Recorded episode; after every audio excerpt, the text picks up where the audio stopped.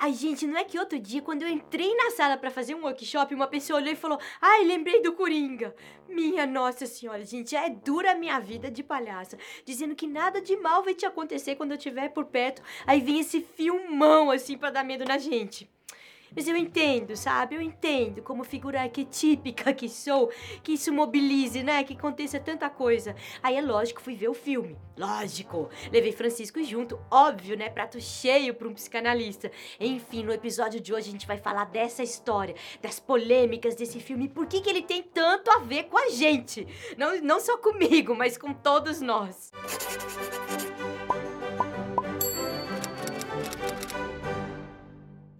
Pois é, esse filme tá causando muitas polêmicas, muito crítico. Coringa é um filmaço. Dá para ver que não é um filme qualquer pelas reações, pelos sentimentos, sensações que tá causando no público, pelas conversas, pelos debates que ele tá provocando, também pelo reconhecimento. Ele ganhou o Leão de Ouro em Veneza, o público aplaudiu de pé durante oito minutos. Ele ficou líder, está líder de audiência nos Estados Unidos e já arrecadou em 10 dias 540 milhões de dólares. E a gente também se sentiu provocados pelo filme, né, Francisco? O filme é eletrizante, mesmo com algumas cenas lentas, é super envolvente. Você sai do cinema tentando identificar o que, que é naquela história que mobiliza tanto, que até incomoda, né? O que é que faz parecer assim que o Coringa marca a gente? Então a gente ficou refletindo e pensou que tem três pontos muito interessantes para a gente comentar: a loucura, a precarização e o palhaço. Agora atenção que esse episódio contém alguns spoilers. Vamos começar pela loucura. A loucura do Coringa atual é diferente da loucura dos outros Coringas. Para exemplificar isso, a gente resolveu fazer uma comparação deste Coringa com o Coringa de exatos 30 anos atrás. Em 1989, Jack Nicholson foi o Coringa do filme Batman do Tim Burton, que é um cara que consegue parecer ao mesmo tempo com Arnaldo Antunes e com o Chico César, mas isso já é outro assunto. E por que comparar com o Coringa do Jack Nixon se tiveram outros tantos? Bom, em primeiro lugar, porque a gente está falando dos dois melhores Coringas que já existiram. E aí o critério é nossa humilde opinião mesmo. Em segundo lugar, porque nesses 30 anos aconteceram muitas mudanças no mundo e a gente acha que essas personagens, elas falam dessa mudança do que aconteceu em 30 anos na nossa vida. Por exemplo, a loucura do Coringa do Jack Nixon é perversa, despreza o outro, visa o triunfo. É um Coringa invejoso que não suporta o bem, não suporta o sucesso do outro. No caso, o Batman, que era o mocinho do filme. O Coringa vai se tornando então obcecado pelo Batman, o herói que todos temiam e que diziam que era um indestrutível. Enquanto vilão, ele faz o contraponto ideal do herói idealizado. E, mesmo morrendo no final, ele ri da morte e ri do fato de que ele morre não sem antes deixar muito claro de que o herói também tem falhas, também pode ser atingido, que ele também é mortal. Quer dizer, uma trama típica de um mundo que prometia um futuro com mais segurança e previsibilidade.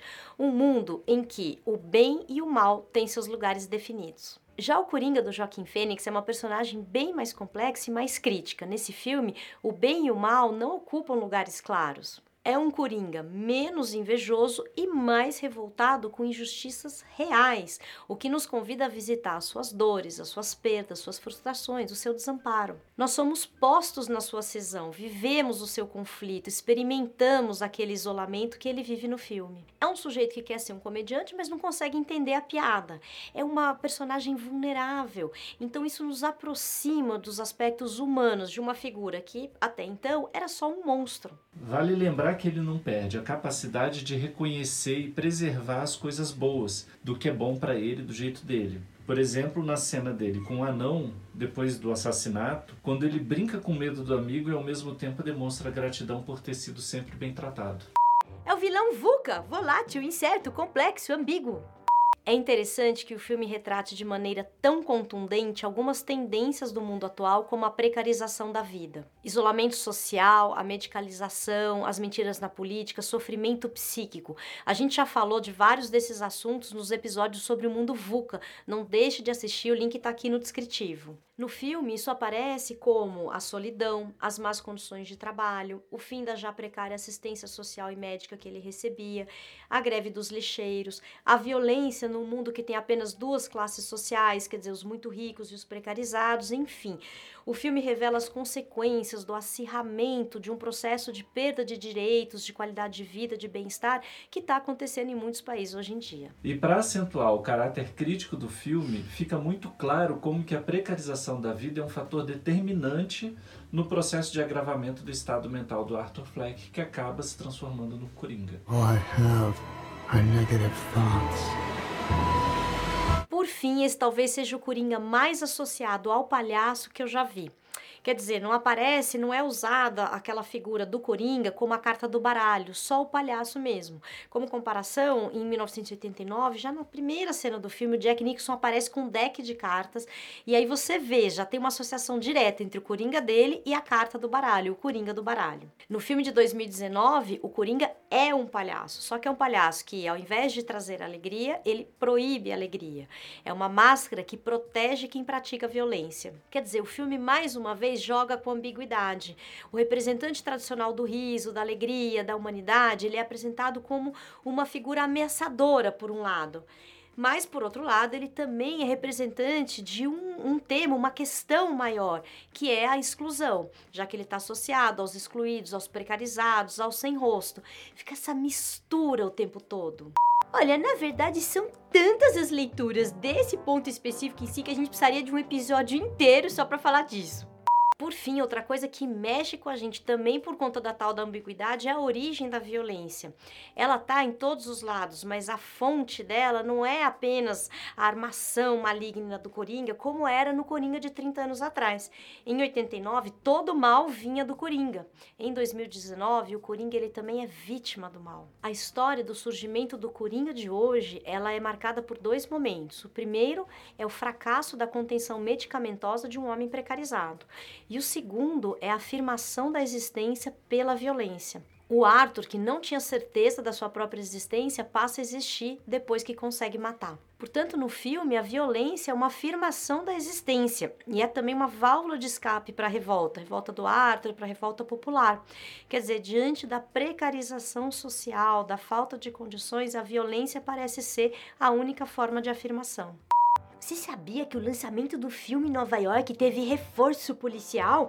Ficaram com medo que as pessoas, assim, que o filme estimulasse, assim, essa revolta nelas e elas ficassem violentas.